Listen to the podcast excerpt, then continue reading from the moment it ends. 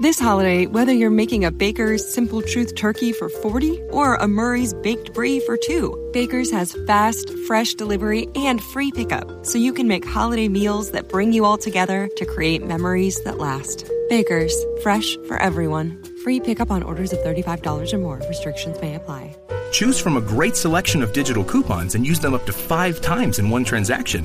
Check our app for details. Baker's, fresh for everyone. ¿Eres un fan apasionado de fuera de series? Ya puedes apoyarnos gracias a las suscripciones para fans de iVox, donde podrás acceder al catálogo de programas históricos de nuestro podcast y a contenidos exclusivos solo para mecenas. Visita la web de iVox o bien instala gratis su app en tu smartphone o tablet. Busca fuera de series, pulsa en el botón de apoyar y elige la cantidad de tu aportación desde 1,49 euros al mes. Todos nuestros mecenas ya pueden disfrutar de la primera temporada completa de Fuera de Series, un material único que no encontrarás en ningún otro sitio. Y cada viernes, dos nuevos episodios del catálogo histórico del programa. Conviértete en mecenas de Fuera de Series y disfruta de contenido exclusivo con la suscripción para fans de iVox.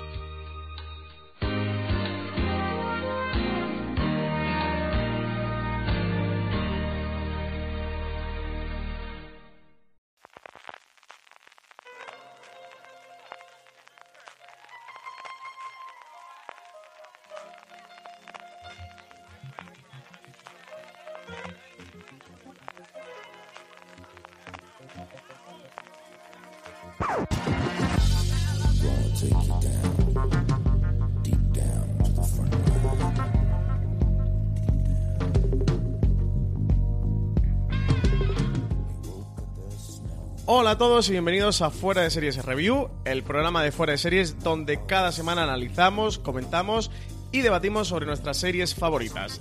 Esta semana vamos a analizar la segunda temporada de la serie original de Movistar Plus, creada por Berto Romero, Mira lo que has hecho. Yo soy Francis Arrabal y para hablar de esta segunda temporada de Mira lo que has hecho tengo conmigo a Miguel Pastor. ¿Qué tal Miguel? ¿Cómo estás? Hola, ¿qué tal? Encantado. Y a Álvaro Nieva. ¿Qué tal Álvaro? Enamorado de Berto, como siempre. Enamorado de la luna y de Berto Romero. bueno, vamos a hablar de esta mm, eh, segunda temporada. Ya sabéis que review es un formato con spoiler, siempre hablamos con spoiler, pero nos reservamos 5-8 minutos para hablar sin spoilers eh, a la gente de si nos ha gustado la serie, si no, qué nos ha parecido, de qué va un poco esto.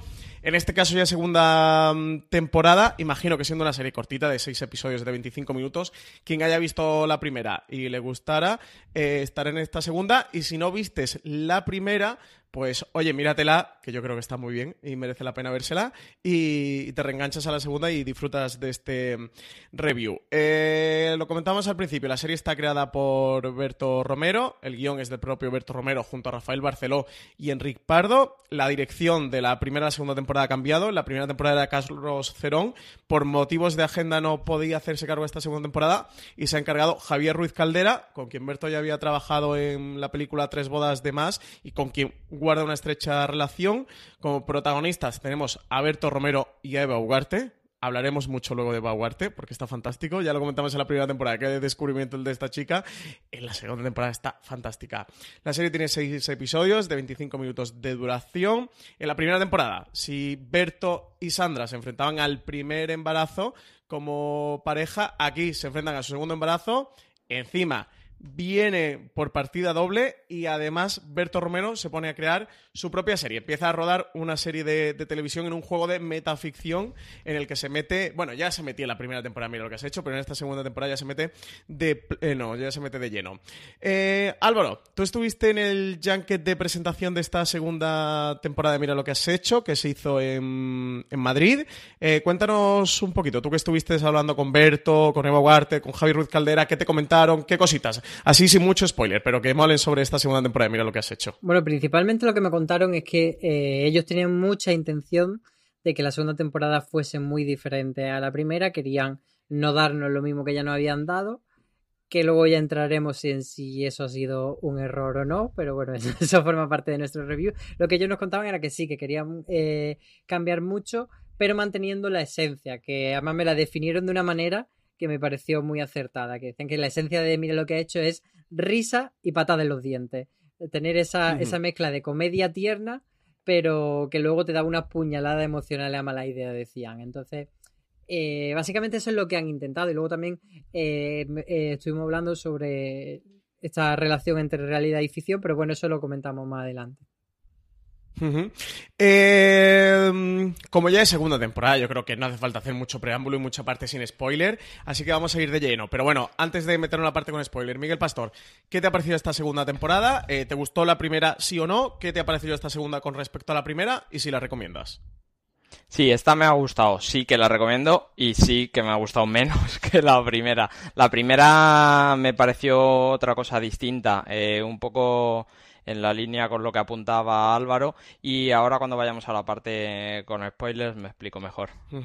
Vale. Eh, Álvaro, por lo que he hablado contigo, eh, tú estás con Miguel Pastor, ¿no? Sí, además yo creo que Miguel y yo somos los únicos que estamos en esta tesitura porque yo todo lo que he escuchado es que eh, pues de gente que además nos fiamos mucho, como Alberto Rey, como con Chicas Cajosa, que les ha gustado muchísimo la temporada, pero a mí es verdad que sin que, o sea, no puedo decir que no me haya gustado, pero sí que me parece que esta segunda temporada no me ha dado lo que yo esperaba o no me ha gustado tanto como la primera temporada.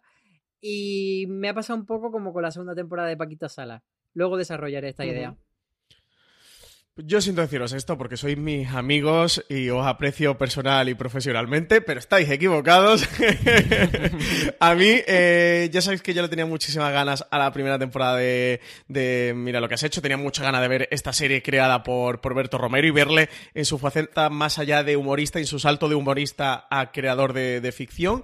La primera temporada me gustó y creo que tenía cosas muy interesantes, pero me gustó sin pasarse, eh, ni mucho menos lo que, lo que esperaba. Hay veces que, las expectativas no te, te subvierten el, disfrute y no sé si me llega a pasar eso, pero no disfrute tanto. Por ejemplo, Álvaro, que a ti que sí que te, apasiona. Bueno, de hecho la pusiste como la mejor serie española del 2018, ¿verdad? Para mí fue la mejor serie española de 2018 y la mejor serie estrenada por Movistar en toda esta trayectoria que lleva desde que arrancó con la zona. Y quizá por eso, por lo que tú dices, que a veces las expectativas juegan en contra y puede que sea eso lo que me ha pasado con la segunda temporada. A mí eh, la segunda me ha parecido una locura, ¿eh? pero de verdad, pero una auténtica locura. De hecho, me la he visto dos veces. No tiene mucho mérito, son seis episodios de 25 minutos, o sea, tampoco es que sea ninguna tarea hercúlea, pero me la he visto dos veces. Eh, nos la pasó Movistar a través de, de screeners de prensa eso para hacer materiales y críticas y podcasts y, y todas estas cosas que hacemos en fuera de series. Y los dos primeros episodios me dejaron, mm, pero absolutamente fascinado, y a partir de ahí me la devoré. Eh, ahora lo comentaré en la parte con, spoiler qué es lo que me ha gustado. Creo que la apuesta por la metaficción que han hecho de manera ya absolutamente entregada es un, acierto y, me gusta mucho cómo, cómo, han conseguido reinventarse. Así que estamos justo en, los bandos opuestos, vosotros y, yo. Pero bueno, vamos a tener una parte con spoiler muy divertida en este review de Mira lo que has hecho. Eh, como la cabecera, eh, es muy cortita, eh, mira lo que has hecho y no tiene música, es casi un sonido de edición. Y, ya sabéis que aquí en Fuera Serie siempre dividimos la parte con spoiler y sin spoiler. Eh, con, el opening de la serie, pues vamos a poner, vamos a hacerle un guiño a Berto Romero y vamos a ponerle su canción Dirección Prohibida, que también tiene canciones, Álvaro. Este, este chico es muy apañado y sabe hacer de todo. Vamos a ponerle un guiño a, esa Dirección Prohibida que sabemos que le gusta mucho. Y, y nada, empezamos ya de lleno en la parte con spoilers.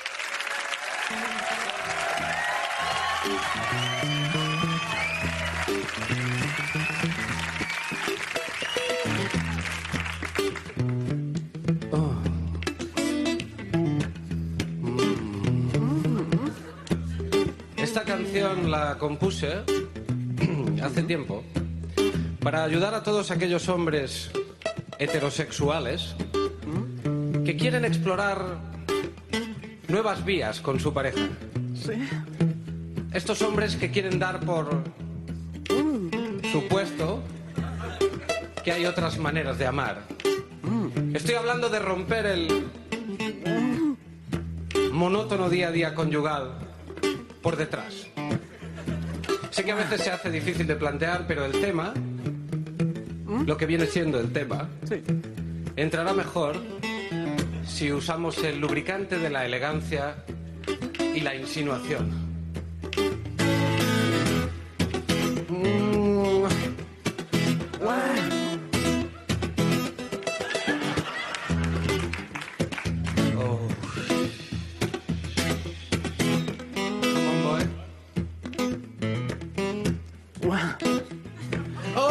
Gustaría ascender a la cima de la montaña por el lado sur. Es más agreste, pero dicen que las vistas son espectaculares, ¿no crees? Estoy hablando de... Hacer el salmón en tu río prohibido, baby. Dejar la autopista y tomar la carretera secundaria. Ponerle un parche al pirata del amor.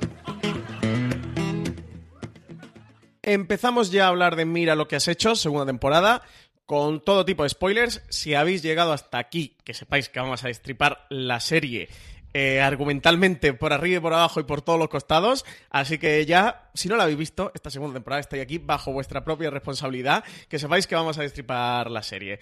Eh, tenemos muchas cosas que comentar a lo largo de esta segunda temporada. A mí me gustaría empezar por el propio Berto, que aunque no es un tema original, porque eso pues ya es la segunda temporada, pero sí analizar la parte de, de Berto como creador y de la parte, este Álvaro que tú decías que tienes un artículo en foraseries.com que era el Berto Verso, eso que él mismo, bueno, dicen que, que él tenía junto con los guionistas de, igual que está el, universo cinematográfico de, de, Marvel o están los Marflix, de, de ese propio universo de Berto Romero que han creado en el que se entremezcla la realidad y, y, la ficción, analizar un poco el papel de Berto Romero como creador. A mí, desde luego, que me parece muy interesante el trabajo que está haciendo, ¿eh, Álvaro?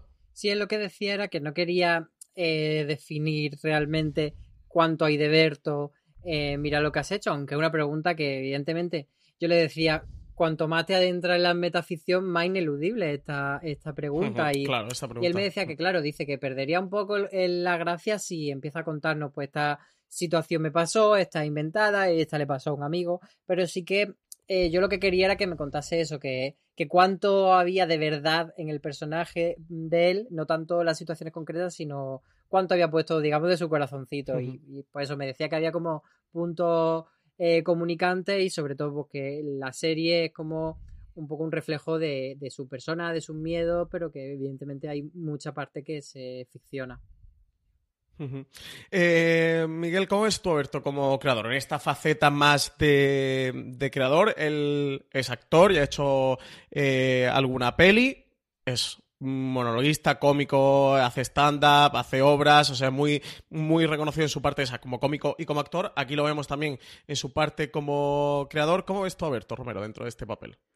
De hecho, es una de las partes que más me interesa. Eh, como monologuista está ahora en Gran Vía haciendo un espectáculo que parece ser que está reventando las taquillas. Sí, además queríamos ir eh... tú y yo a verlo y no nos cuadró de días. Ay, a, a mí no me invitáis. Muy bien, muy bien.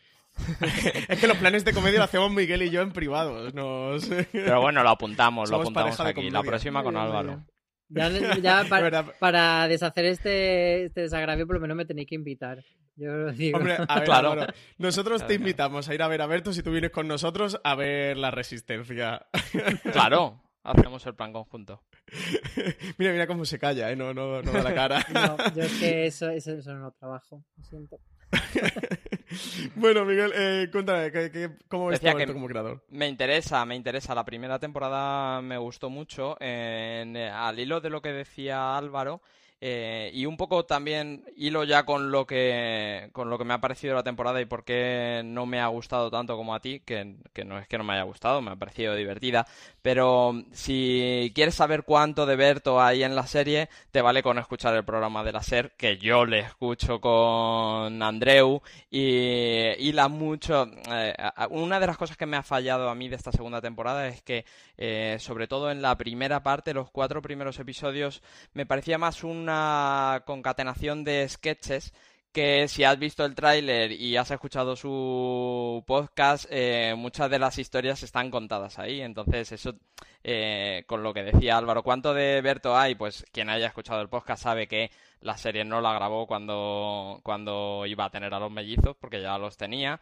Sabe que la historia de que su mujer le pregunta, eh, él le pregunta a su mujer cuándo, qué, qué más necesitas que, que, me nominen a un Goya para ser, para que me consideres actor, que soy actor y dice que lo ganes. Eso es una historia que la ha contado en su podcast eh, un par de veces. Oye, tienes que hacer este artículo en Fuera de Series, eh, Miguel, porque yo todo esto no lo conozco. Sí. O sea, tienes que hacer el artículo de todo esto es lo que hay de Berto Romero, mira lo que has hecho. Que hay de verdad y que no, ¿no? Claro, lo tienes que hacer Entonces, el, el haberle seguido tanto, pues hace que esa primera parte me parezca un poco eh, sketch, un poco juntos. Más, reiterativa a lo mejor o algo así. Claro. ¿Qué pasó con Master of None? Eh? ¿eh? viendo la segunda temporada de Master of None de Aziz Ansari, luego me vi en Netflix el, el stand-up que hizo en el Madison Square Garden y mogollón de los temas que tratan en, ese stand-up eh, estaban en la serie. Y, pero no sé, me, lo veo interesante porque al final creo que son los problemas que donde ves a un creador de verdad, ¿no? Donde ves sus ideas y, ves lo que le preocupa. O sea, entiendo que te pueda parecer un poco redundante, pero This holiday, whether you're making a Baker's Simple Truth turkey for 40 or a Murray's baked brie for 2, Baker's has fast, fresh delivery and free pickup, so you can make holiday meals that bring you all together to create memories that last. Baker's, fresh for everyone. Free pickup on orders of $35 or more. Restrictions may apply. Choose from a great selection of digital coupons and use them up to five times in one transaction. Check our app for details. Baker's, fresh for everyone. Si estás buscando un buen podcast de análisis y debate en tu idioma, te invito a que escuches Pulso y Péndulo. Yo soy Carlos Curbelo. Y yo soy Fabiola Galindo. Todos los jueves analizamos temas de actualidad en Estados Unidos y Latinoamérica. Fabi y yo no siempre estamos de acuerdo, pero sí tenemos un objetivo común Queremos servir como antídoto contra las noticias falsas y la polarización. Pulso y péndulo. Busca nuestros episodios en Apple Podcast, Spotify o en tu aplicación favorita. A mí me pareció chulo. A mí me pasó con. A, Berto no, conozco el podcast de Nadie Sabe Nada, no, no lo escucho. Pero con Asis Ansari me pasó con ese stand-up. Y no sé, me resultó interesante como al final son los temas que ves que visceralmente le, le preocupan. No es tanto que me haya parecido mal como que no me ha parecido tan gracioso como la primera temporada. Eh, eh, eh, algunas de las historias las conocía y por eso no me ha parecido tan gracioso. Y por eso hago una separación entre la primera parte y esos dos últimos episodios que hilan ya y, cuando veo esos dos últimos episodios entiendo que el background ese lo necesita para cerrar esa historia, el sufrimiento de pareja, de cómo encajar la paternidad, también sé algo de eso. Sí, además es verdad que, que esta estructura así como que que, empieza por un lado y luego da ese golpe de timón, también lo hacía en la primera temporada, que los dos primeros episodios, si no recuerdo mal, eran como así como más ligeritos, que parecían casi más autoconclusivos y luego entraba en una dinámica más de cerrar la temporada con una historia concreta. Hmm. Me parece muy interesante, ¿verdad? Ojalá mira lo que has hecho tenga más temporada, ojalá mira lo que has hecho, eh, perdón, Berto Romero sigue haciendo series de, televisión. Me pasa, hicimos un gran angular en fuera de series que además colgamos hace un par de semanas, creo, eh, que se llamaba Los cómicos de stand-up dan el salto a las series de, televisión. De hecho, hicimos mención a Berto Romero y mira lo que has hecho, y a Ignatius Farray también con el fin de la comedia.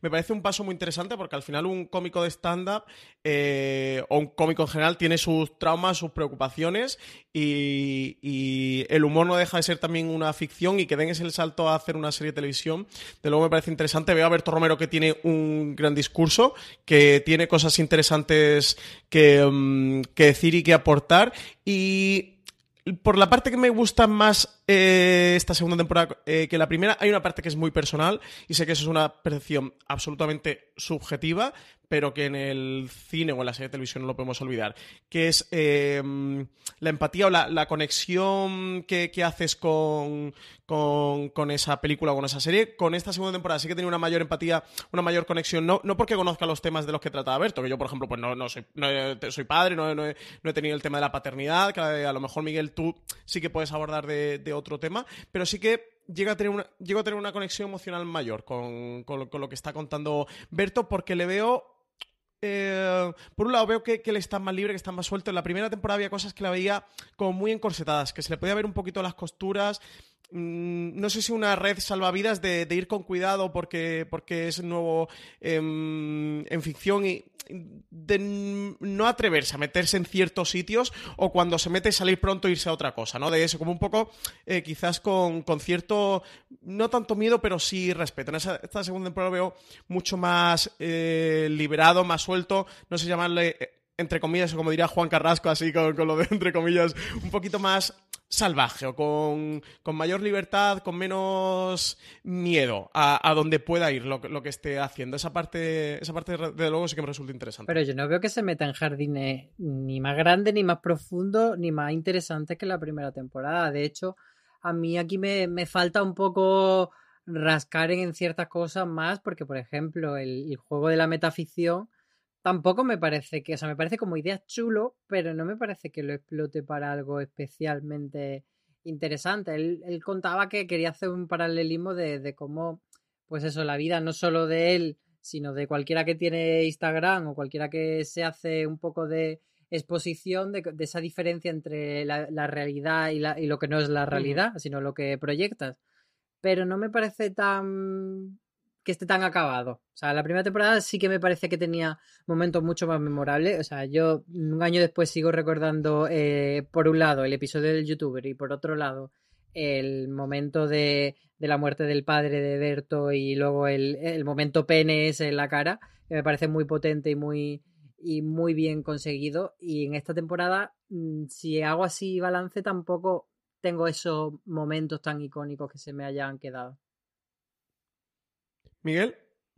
No estoy de acuerdo con, con, Álvaro. Sí que creo que se mete en jardines un poco profundos. Sí que creo que es impactante eso que apunta de la madre, que está empezando a perder la cabeza, y lo apunta con una escena muy cortita, con, con un detalle muy leve. Sí que creo que se mete en el sufrimiento de la pareja, ya no sí. solo por la llegada de la maternidad, sino por el trabajo de él. Esa parte es por... muy potente, ¿eh? de cómo ella se sacrifica por, por su propio trabajo. O sea, creo que hace un ejercicio de glorificar el papel de su mujer concretamente y de las madres en general y de, de lo difícil que es conciliar la vida personal con la vida laboral.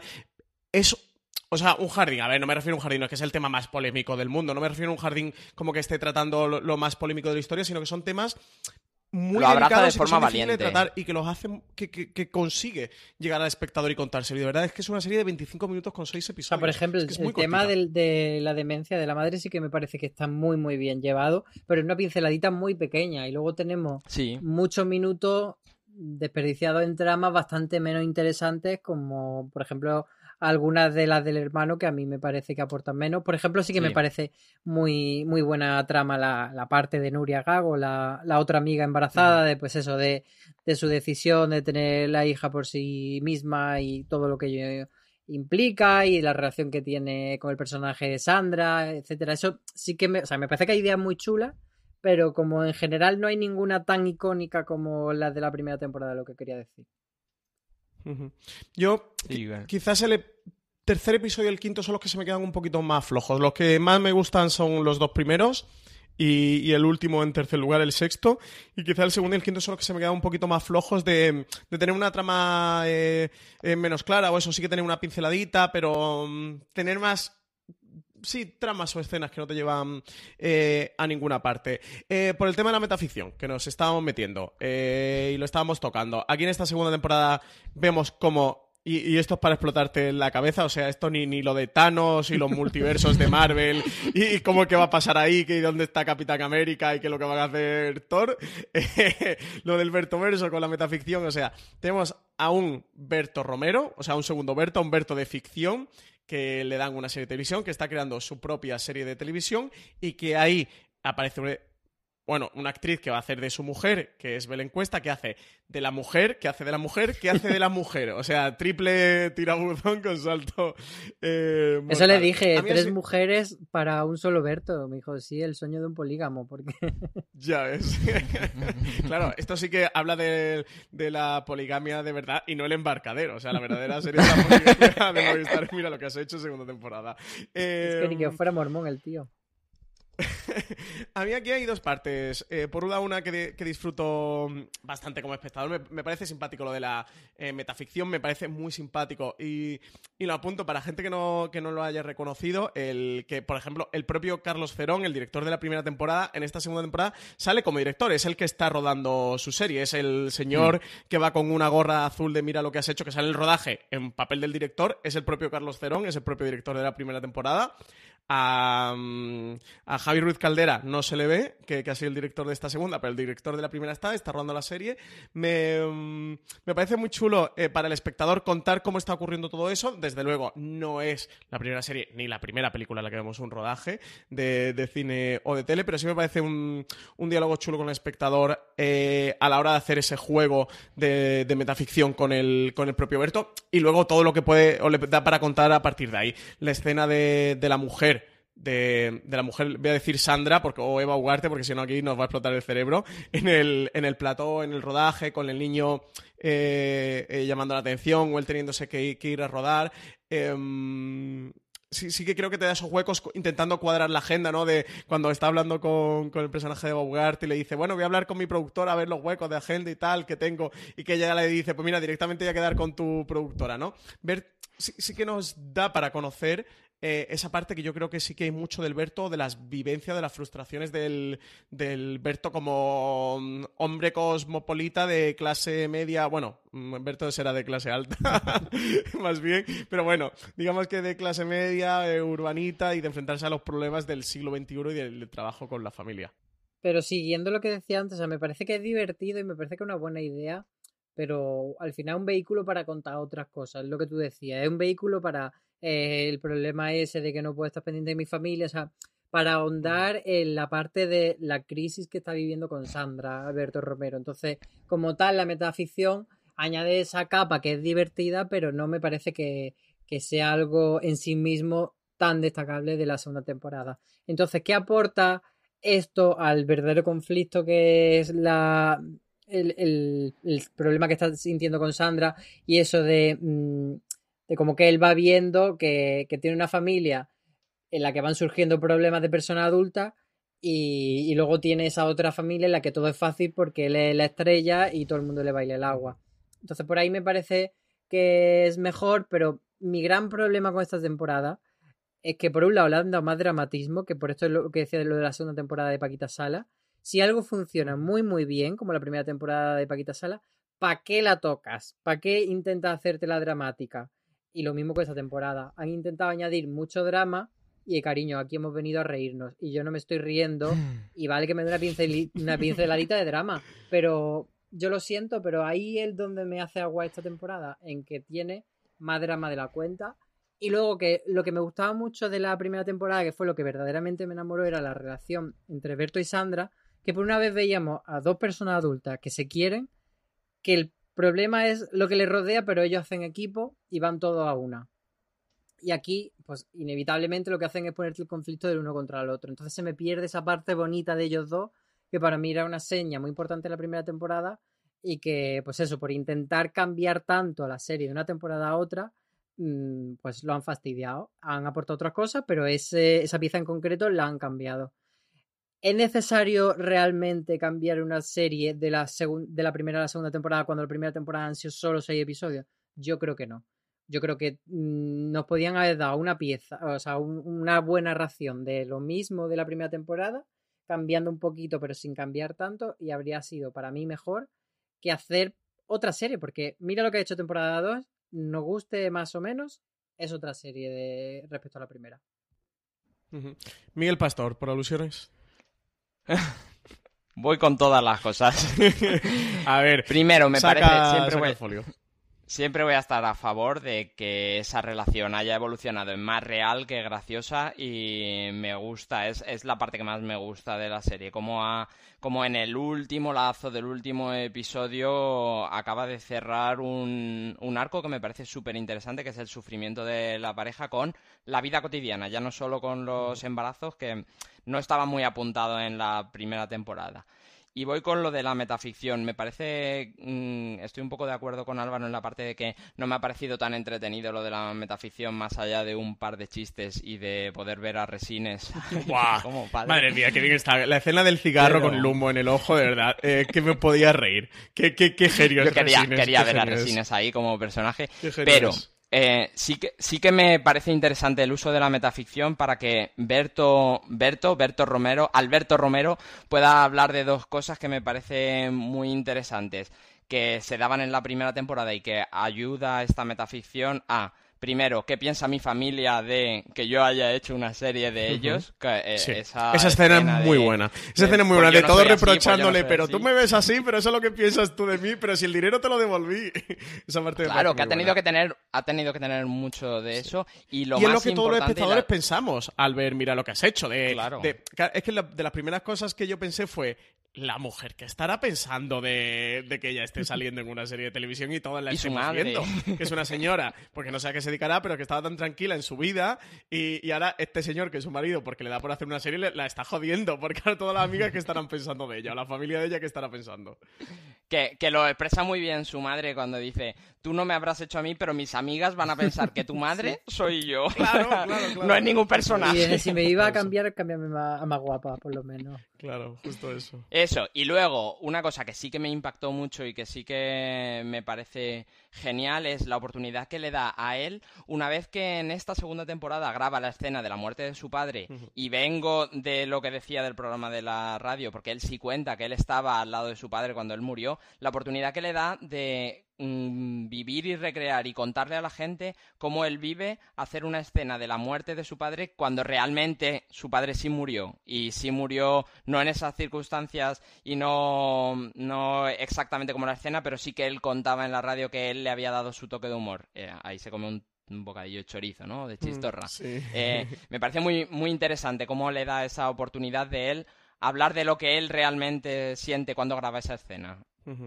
Sí, a mí es de, eso, de las partes que, me gusta o que conecto, que veo que la serie que tiene, que tiene más alma. Eh, constantemente me estaba haciendo la pregunta de, de que es de su vida o que no. No nos olvidemos también que hay otros dos guionistas, o sea que imagino que esos dos guionistas han aportado cosas de su vida o cosas que le han pasado a ellos. Evidentemente tiene que haber mucho de ficción o mucho que a ellos le haya pasado una cosita y, en la serie se lo han llevado por otro camino diferente o lo han ampliado, corregido, aumentado y, lo han puesto a lo bestia o, o hay cosas que le han pasado a amigos o a gente conocida y que hayan decidido eh, meterlo. Creo eso, yo no, puedo dejar de ver la serie preguntándome qué le habrá pasado no. This holiday, whether you're making a Baker's Simple Truth turkey for 40 or a Murray's Baked Brie for 2, Baker's has fast, fresh delivery and free pickup, so you can make holiday meals that bring you all together to create memories that last. Baker's, fresh for everyone. Free pickup on orders of $35 or more. Restrictions may apply. Choose from a great selection of digital coupons and use them up to five times in one transaction. Check our app for details. Bakers, fresh for everyone.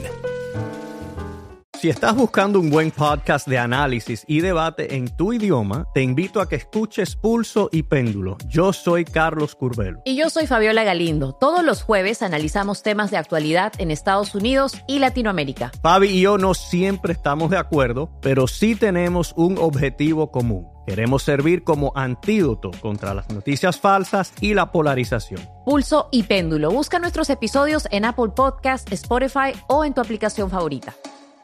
Eh, pero yo por la parte que, mm, decía Álvaro de, comedia, entiendo que mucha gente vaya a ver Mira lo que has hecho porque conocen y les gusta el Berto cómico, el Berto humorista. Yo como espectador eh, me interesan mucho estas series eh, de este tipo de creadores, estas, dramedias o comedias indies, por la voz que tienen y, y porque realmente retratan situaciones de la vida, del día a día, de la vida cotidiana, que muchas son dramáticas, desde el tono de la comedia, pero son situaciones dramáticas. Pero mira lo que has hecho, siempre lo hace con un, con un filtro de, comedia. Me pasa cuando veo Insecure de Isa Rae, eh, la serie HBO que siempre la recomiendo porque es una serie que me encanta. Eh, me pasa eso con Master of None de Aziz Ansari em, en Netflix. Eh, me pasa con One Mississippi en, en Amazon Prime Video, que que, lo que me interesa es ver cómo ve la vida esa persona. La vida tiene situaciones cómicas y situaciones dramáticas, pero nunca pierden el filtro de comedia. Que no es una comedia pura y dura. Pues bueno, para eso tengo Big Bang, ¿sabes? O tengo The Good Place, o tengo 30 Rock, o tengo The Office.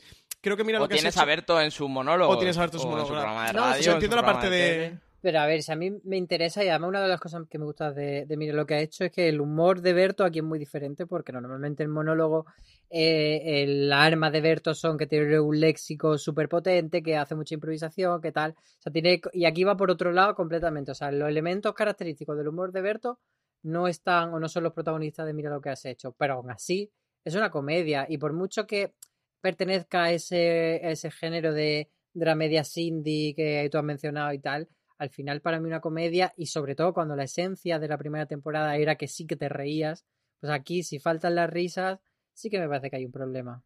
Yo que justo por eso a la la parte que te decía que creo que esta, que esta temporada ha sido más atrevido. Es decir, en la primera temporada lo más fácil para ellos era hacer lo que mejor sabían hacer, que era eh, comedia y hacer una serie pues de comedia, divertida, simpática, eh, bien trufada de, de, chistes, con situaciones que fueran simpáticas. Creo que lo difícil para ellos y salirse de su zona de confort er, es o era ir virando hacia, hacia esas comedias indies, que creo que la primera temporada tenía la vocación, pero que no terminaba de conseguirlo, no terminaba de cuajarlo, porque, mm, por eso, porque creo que, se iban quedando un poquito ahí a medio camino de, no atreverse, de no sabemos si vamos a saber hacer esto, esto bien. Creo que los referentes están muy claros, creo que ellos lo tenían eh, muy claro. Creo que en esta segunda temporada sí que, lo, sí que, que, se han atrevido a hacerlo y que lo han conseguido. Eh, no lo sé porque sería una pregunta para hacerle a mí. Eh, ah, iba a decir, ah, mira lo que has hecho, Alberto Romero. Eh, y, no voy a suponer yo nada, pero creo que esta es la serie que de verdad le interesaba hacer a, a Berto, que de verdad le gustaba que la primera temporada a lo mejor no se sentía tan seguro y que en esta segunda la han conseguido hacer. Y a mí me gusta la evolución. Entiendo lo que tú dices de, oye, son solo seis episodios de 25 minutos. No hacía falta reinventarse.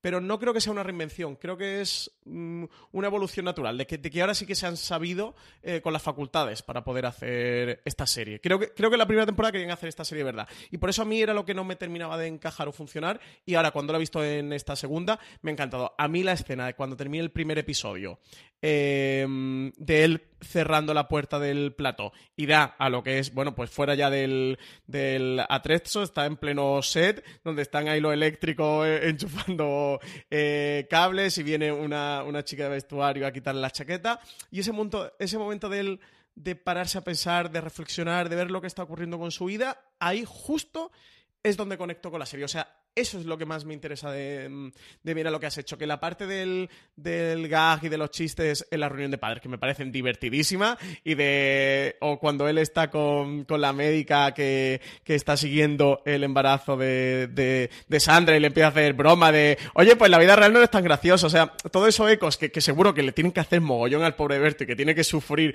toda esa impertinencia, me hace mucha gracia. Eso, la parte del, de con el padre, del que le chorrea el sudor a su hijo, me hace mucha gracia pero donde, donde la serie me da un plus es eso de él, pues eso, pegando ese portón, cerrando la puerta y, viéndose él, solo, ¿no? Ante, ante su. Sí, pero que no está equilibrado. O sea, no hay eh, ese equilibrio de comedia, se ha perdido mucho y sobre todo cuando avanza la temporada, pues eso, de intentar.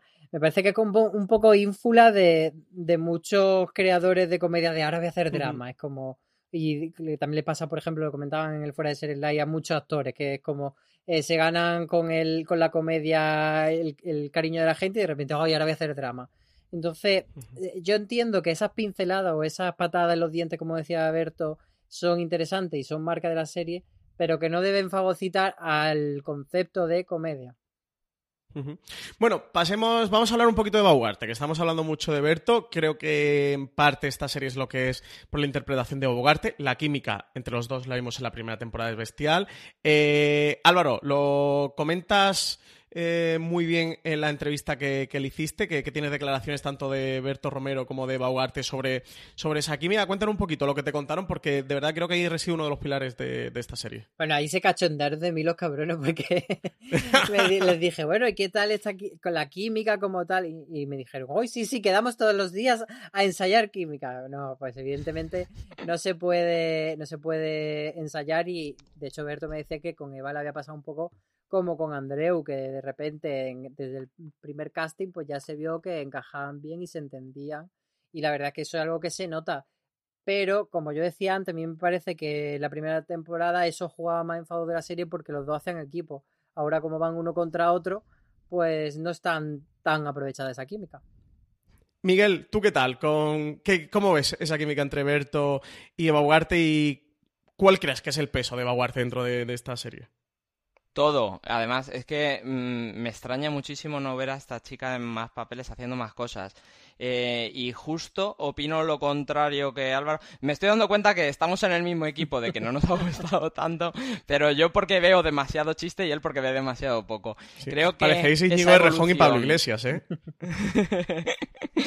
Creo que esa evolución de la pareja les ha ido muy bien, eh, esa evolución hacia la realidad. Y con respecto a lo que tú decías antes también de la metaficción, eh, valoro muchísimo ese papel de, Sandra que hace en esa escena donde mezclan eh, ella intentando bañar a su hijo y Berto mandando callar a un plató con 50 personas para, porque está trabajando, esa, ese contacto con la realidad de lo que es ser madre y tener, y tener que estar en casa con los niños y esa facilidad que tiene Berto cuando está trabajando y la vende luego en casa como es que tú dijiste, hay un punto de, de Sandra que me encanta, que es eh, no solo lo abierta que es para decir sus cosas, sino al final de la temporada cuando le dice a él, es que yo te dije que te iba a apoyar durante dos meses, pero a lo mejor lo he visto ahora y ya no quiero apoyarte durante dos meses. A lo Me lo he mejor es pensado bastante mejor. duro llevar a mellizos, que le dice. a lo mejor es que como llevo mellizos, me encanta esa, ese papel de la mujer que hace. Eh, me parece que lo coge muy bien y que esa química contra que, que tienen ellos, lo que decía Álvaro, es que eso no se puede ensayar, es, es la tienes o no la tienes y la tienen perfecta.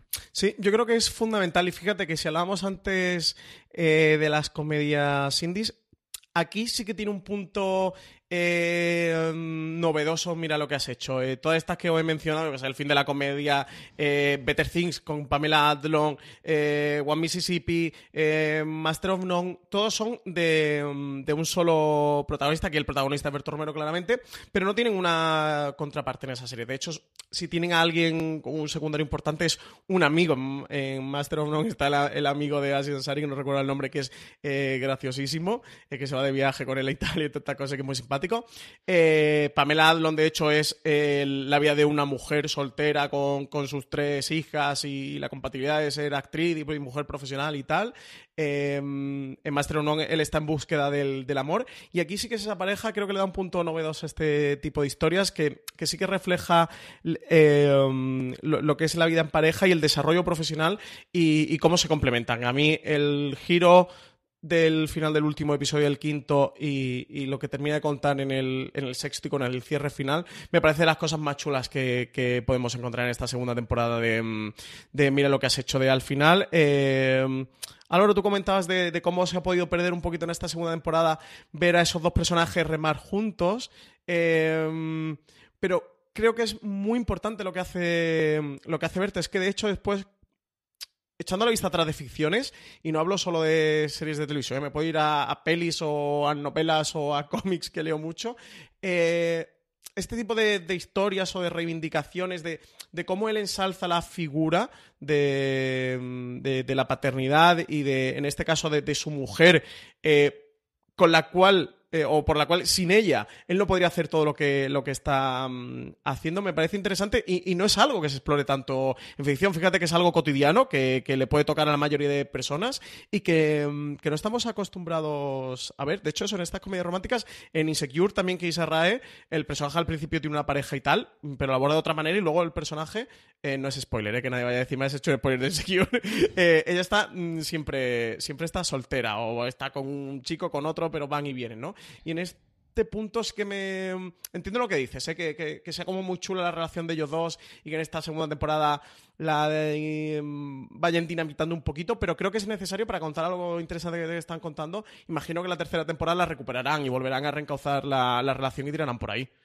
A mí de esa, de lo que tú comentas de que la temporada es un poco una oda a la figura de su mujer o de esa persona que está como aguantando todas sus mierdas y tal, me parece una cosa muy interesante y es que aunque sí que parezca que Sandra durante toda la temporada tiene la razón respecto a Berto, luego te meten el personaje de la amiga y tiene ese momento cuando están las dos en el hospital y la amiga le da una, una hostia verbal, no, no real, pero que le dice, a ver si la, la que estás sola eres tú y la que estás dando el coñazo Yo a eres ti tú. también te veo muy sola. le Sí, dice. y entonces ahí hace ver que ella, Sandra, no tiene la razón en todo. Entonces, es como un bueno, está muy bien que compense ahí, que no sea, pues eso, simplemente decir, bueno, yo soy un gañán y, y la otra está siempre al mando, sino que todos pues metemos la pata y todos eh, tenemos la razón en unas cosas y en otras no. Mm, Sí, sí. Eh, hablemos un poquito de la dirección de Javier Ruiz Caldera. Yo creo que Carlos Cerón hacía buen trabajo en la primera temporada, que era una serie bien dirigida y, y que la comedia no es fácil de dirigir, sobre todo por el timing. En esta segunda, mm, creo que Javier Ruiz Caldera demuestra que es el gran maestro de la comedia a nivel de dirección en España. ¿eh? O sea, bueno, es el director de comedias como Tres Bodas eh, de Más, recientemente ha hecho Super López, hizo Anacleto Agente Secreto, eh, hizo Spanish Movie.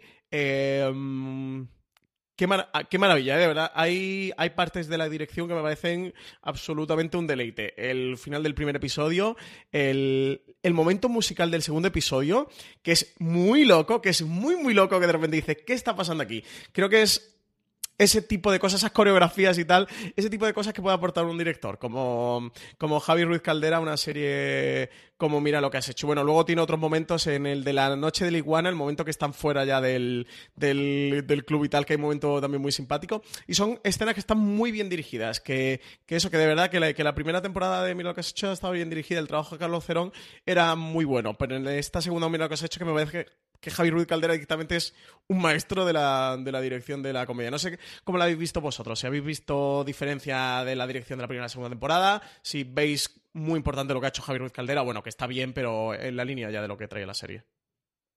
Álvaro. A ver, eh, bastante continuista en ese sentido de la dirección. Así que me parece que, está muy bien llevado y tiene ideas muy chulas, pero, pero bueno, que no es un cambio de autor que de repente diga en ese sentido, en la dirección es algo totalmente distinto. Miguel. Sí, estoy de acuerdo. También es verdad que Cerón lo hacía bien y creo que es parte de culpa de la dirección el que las partes que a mí se me han hecho más pesadas, que es lo digo desde ya para si lo vas a preguntar luego, la parte del hermano de José. Y cómo se recrean con los niños bebiendo vodka son, las partes que se me han hecho más pesadas, pero bueno, creo que la dirección ha ayudado a que, a que lo pase mejor y que toda esa historia de José con su novia y, y toda esa ese ritmo que le imprime a esa escena ha hecho que lo tragué mejor y que no me acuerde tan mal de ello. Bueno, estáis, Miguel, ya que ha abierto la veda de cosas que no te han gustado, mira lo que has hecho. Eh, ¿Qué es lo que menos te ha gustado de esta segunda temporada? Eso, eso, justo eso. La, trama del hermano, ¿no? A mí también se me hace un poco pesada.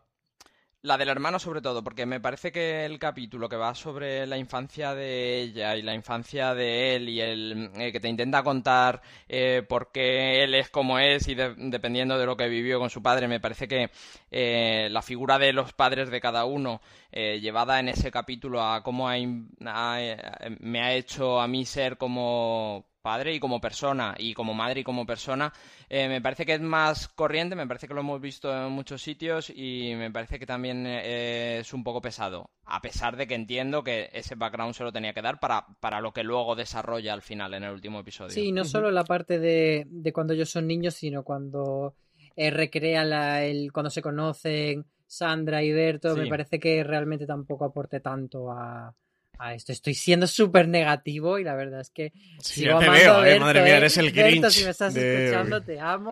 This holiday, whether you're making a Baker's Simple Truth turkey for 40 or a Murray's baked brie for 2, Baker's has fast, fresh delivery and free pickup, so you can make holiday meals that bring you all together to create memories that last. Baker's, fresh for everyone. Free pickup on orders of $35 or more. Restrictions may apply. Choose from a great selection of digital coupons and use them up to five times in one transaction. Check our app for details. Bakers, fresh for everyone. Y claro. tú y yo a solas que... Has perdido ya cualquier posibilidad, Álvaro, que, que cupiera en el planeta. Eh, Tendrás oportunidad de redimirte cuando vayamos al monólogo a, a, verle. Claro, pero bueno, yo qué sé, tendrás que tirarle un Ferrari al escenario, ¿sabes? O sea... para que te perdone. Eh, a mí la la parte que menos me ha gustado de la serie, eh, creo que literalmente sería la trama del, del, hermano. Hay una parte que me hace mucha gracia, que es cuando va a pedirle dinero y tal, que, que no sé la, la, la, de ecos que tendrá en su vida personal eh, y lo que no, pero me lo puedo... Pero es que eso ya lo teníamos de la primera claro, temporada. Claro, pero me lo puedo imaginar. en una cosa. A mí esa parte me hace gracia, pero, pero más allá, la, la, escena de la fuente y con la exnovia y que van a la casa de la exnovia y tal, me parece un rollo que no viene a cuento, que no interesa, que además es una serie. Esa escena está un poco por contextualizarte, eh, o sea, por ponértelo en comparativo con la relación de, de Berto y de Sandra, que siempre ha sido como mucho más sana y más bonita que esa relación de loco de los otros dos. Pero, ya lo vemos. Creo que no lo necesitamos. Y, y, es que son seis episodios de 25 minutos. O sea, es que hay eh, poquito de metraje, que son menos de tres horas. Es que esto es una película de Christopher Nolan, normal, canónica. Ah, o sea que las series son películas de tres horas, Francis. No, no, no, digo que, que, para lo que Christopher Nolan es una película. ¡Qué eh, Berto Romero es una temporada. Para Berto Romero es una temporada. Entonces tienes que ir a lo que tienes que ir. No, no tienes tiempo de, mm, de, de divagar. Y, Sí. y creo que por aquí so- mm, Pero a mí no me, a Se mí, va mira, a a mí no me tramas colaterales. Que, que se vaya a temas laterales porque tiene cosas muy, muy chulas en temas laterales esta temporada. Eh, Sí. a mí, para mí la esencia no es que vaya al turrón la temporada. Para mí lo- la, la esencia es que sea entretenida, divertida, amena y adorable.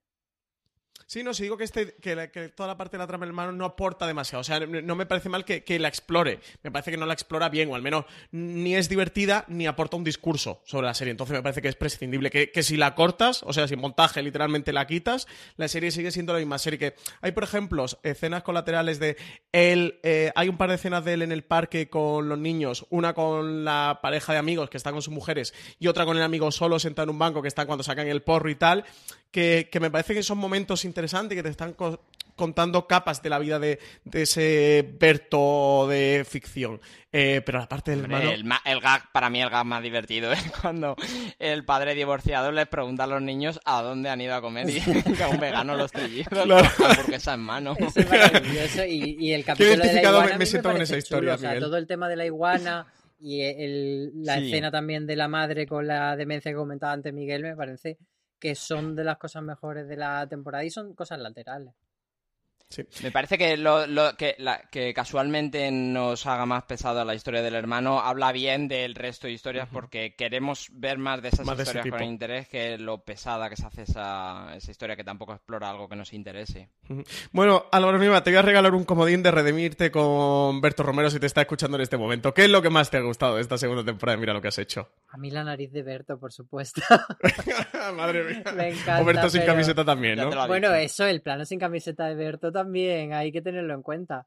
Pero Sí, Cuando sí. conjuga la, la nariz y el bigote pequeño, ¿eh? Que es como...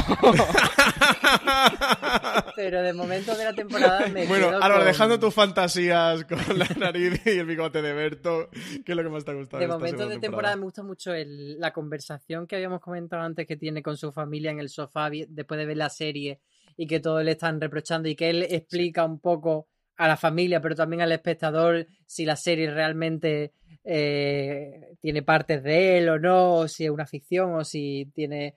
Pues eso, eh, me parece que es muy divertido por eso, por el juego que establece diciéndoselo al espectador. Y luego lo que, la escena que comentaba antes del personaje de Nuria Gago y de, y de Sandra, ese momento en el, en el hospital me parece muy bueno.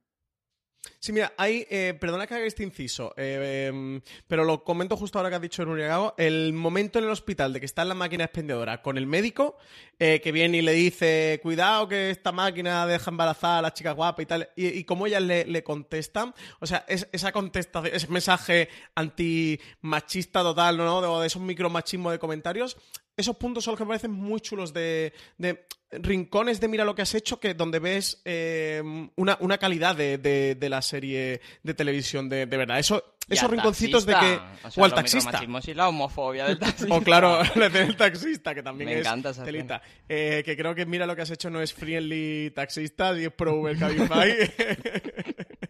Pero eh, eso- esos pequeños rincones que se pueden encontrar en la serie es, es ese punto de, de, mm, conexión de calidad que le veo a la serie que no lo tenía tanto en la primera temporada. Que no digo que no los haya, ¿eh? Creo que, que o no había tantos o, o no eran de, de tanta mm, calidad. Eh, Miguel, ¿qué es lo que a ti te ha gustado más de esta segunda temporada? Mira lo que has hecho.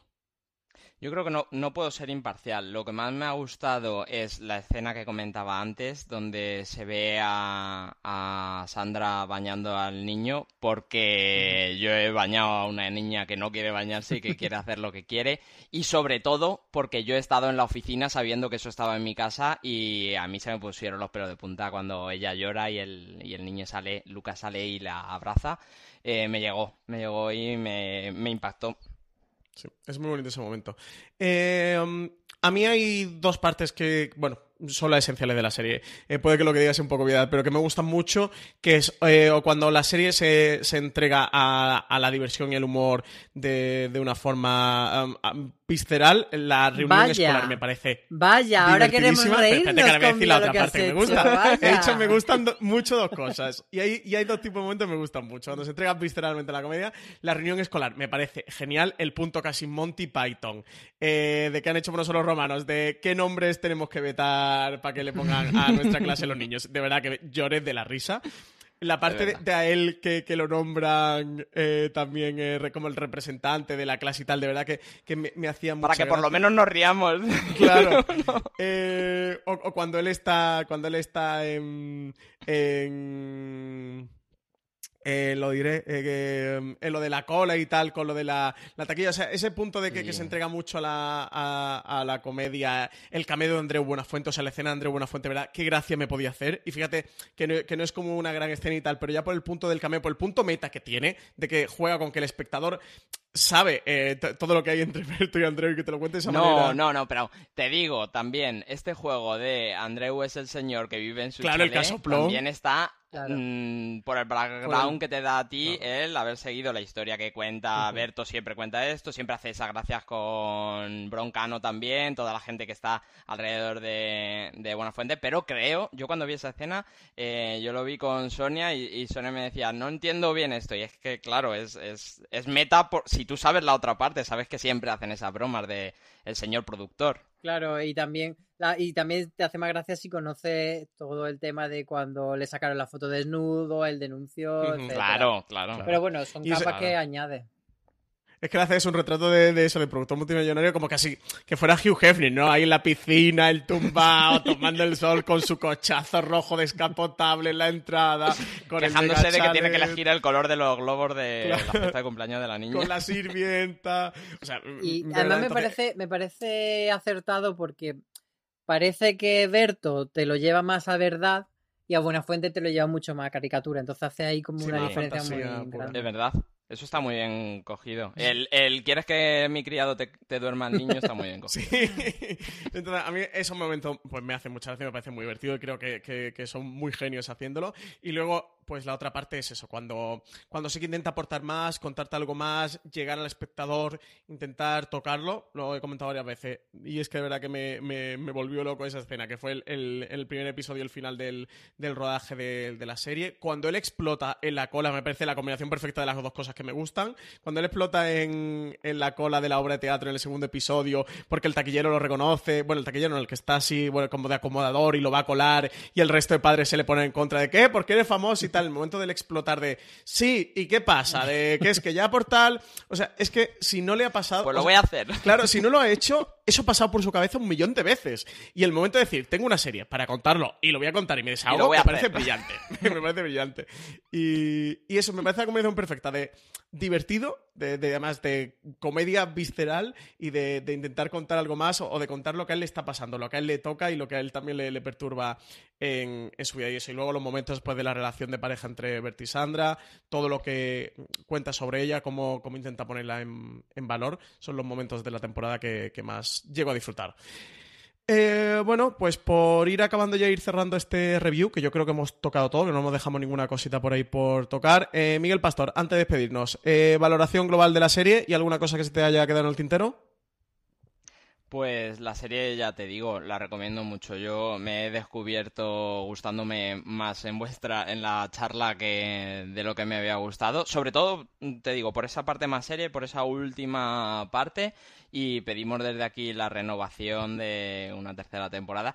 Que mm, yo creo, y estoy casi seguro, que esa última escena de Lucas viendo la foto de sus hermanos y destrozándolo todo es lo que quiere desarrollar en esa tercera temporada él. Ahora vienen dos niños y tengo uno en casa. Vamos a ver cómo funciona esto. Hmm, A ver cómo lo enfrentamos al asunto. Eh, Álvaro, eh, eso, ¿quieres redimirte un poquito de ser menos Grinch para la valoración global de la serie y algo que te haya dejado en el tintero? Sí, y aclarar que me ha gustado mucho, a pesar de que haya puesto esta- estas pegas y que y lo mismo con la segunda temporada de Paquita Salas, que sí que es verdad que me hubiese gustado que hubiese sido más cómica, pero que me, me gustó igualmente y que, Berto, si me estás escuchando, pues como dice tu canción, hagamos una entrada donde había una salida. Ahí lo dejo. hoy, hoy te has, cava, te has eh, cavado dos tumbas en el show business, Álvaro, que son los Javis y Berto Romero. No sé qué va a ser de ti. Críticas constructivas, por favor. Eh, aprendamos a, a encajarlas.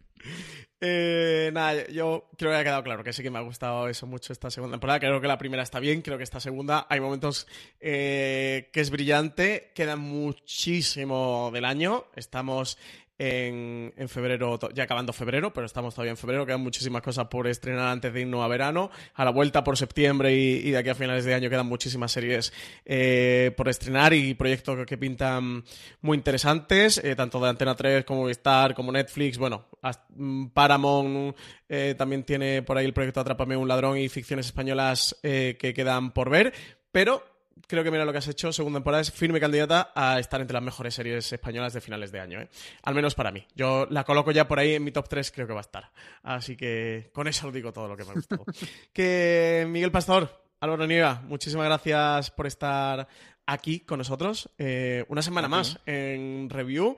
Gracias a todos los oyentes que han estado disfrutando con nosotros de este review de Mira lo que has hecho segunda temporada, que hayan disfrutado la serie. Antes de despedirnos, eh, que si no, luego María Santonja, productora aquí del podcast de Fuera de Serie, me regaña. Miguel Pastor, que nos dejen me gustas y comentarios en iVoox. Y estrellitas, cinco y, estrellitas. Y estrellitas en, en iTunes. iTunes. Que nos dejen estrellas en iTunes, comentarios positivos, comentarios positivos de Miguel. Os podéis meter con Álvaro siempre y cuando nos dejéis cinco estrellas. y que se suscriban y... a iVoox y a todos lados. Que ya hemos suscriban dicho a todo, iVoox. ¿no? Estamos en Spotify y eso. Sobre todo que nos dejen estrellitas en iTunes, muy importante, y que nos dejen comentarios de si le ha gustado este review, si no le ha gustado, en qué están de acuerdo con nosotros, en qué no están de acuerdo con nosotros, cosas que le hayan gustado, mira lo que has hecho, que nos lo pongan en la entrada en iVoox de este podcast. Y por contactar con otros programas de la cadena, si queréis ver más enemigos que se ha hecho Álvaro, el fuera de series live de Bota Juan, ahí tiene otro enemigo. No que voy a no, decir más, que me, para, a, para me que lo adoró, me uno. adoró. Adoró. Pero bueno, ya que estamos con encontrar estas, mucho más con estas peticiones random, pues nada, yo voy a ¿qué poner mi casa nueva, así que si cada espectador me quiere dar una peseta, como decía Lola Flores, estoy abierto. Bueno. Eh, que podéis encontrar mucho más podcast eh, de Fuera de Series en, en la cadena de podcast de Fuera de Series, o que estamos en Spotify, Tunes Box en todas partes. Si os ha gustado también, mira lo que has hecho segunda temporada, recomendaros en fueradeseries.com, que tenéis la entrevista que le hizo eh, Niva a los protagonistas. También tenéis un artículo sobre el Berto Verso que lo podéis encontrar. También la crítica de la segunda temporada de Mira lo que has hecho. Eh, yo creo que también estará ya en fueraseries.com cuando estéis escuchando este programa. Así que nada, eh, que nos sigáis escuchando aquí en Fuera de Series y que una semana más, pues muchas gracias por estar con nosotros. Hasta luego.